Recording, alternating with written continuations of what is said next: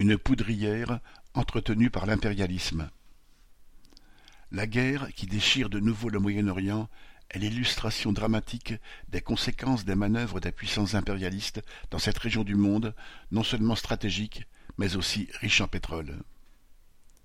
Les puissances impérialistes françaises et anglaises d'abord, puis américaines, n'ont cessé d'intervenir, tantôt ouvertement, en sous-main, en s'appuyant sur les uns contre les autres pour maintenir leur domination sur cette région et piller les richesses pour le compte de leurs multinationales. Jusqu'à la Première Guerre mondiale, ni le Liban, ni la Syrie, ni l'Irak, la Jordanie, la Palestine n'étaient des pays séparés. Ils étaient des régions d'un même ensemble, l'Empire ottoman. En 1918, lorsque celui-ci s'écroula, les dirigeants anglais et français mirent la main sur la région. Ils s'appliquèrent à la découper de manière totalement artificielle. Elle fut ainsi entièrement balkanisée entre différents États, ce qui permit aux dirigeants impérialistes de jouer sur leur rivalité, de mener une politique avec l'un et une politique différente avec l'autre, voire de les jeter dans des guerres entre eux.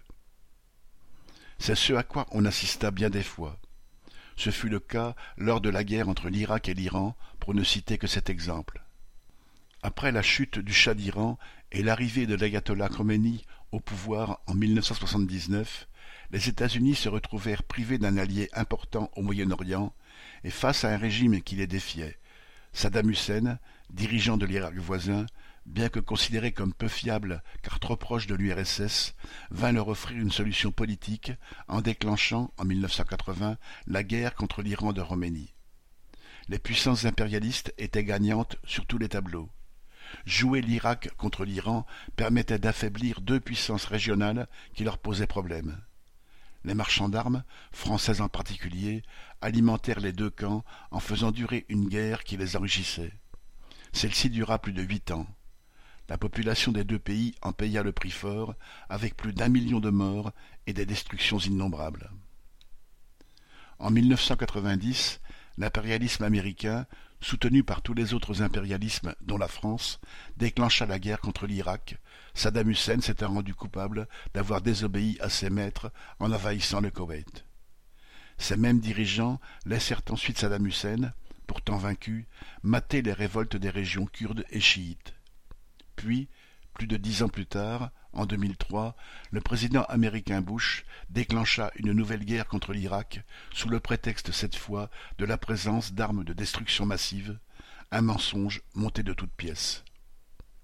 L'élimination de Saddam Hussein et la démolition de tout l'appareil d'État allumèrent un nouveau brasier. Le pays vit naître des bandes armées qui purent recruter dans une jeunesse animée par la haine d'une occupation militaire qui allait durer neuf années. De ce chaos naquit aussi l'organisation État islamique Daesh. Les dirigeants américains avaient, tel l'apprenti sorcier, libéré des forces qu'ils ne pouvaient contrôler. Après avoir ainsi déstabilisé et en partie détruit un pays, ils durent chercher de nouveaux alliés pour tenter de combattre ces ennemis qu'ils venaient de fabriquer. Chaque intervention des grandes puissances a amené ainsi de nouvelles divisions, de nouvelles contradictions et fait naître de nouveaux conflits. Les dirigeants impérialistes se présentent en sauveurs des populations victimes de la barbarie, mais ils sont les premiers responsables de celle-ci. C'est d'abord à leur domination qu'il faut mettre fin.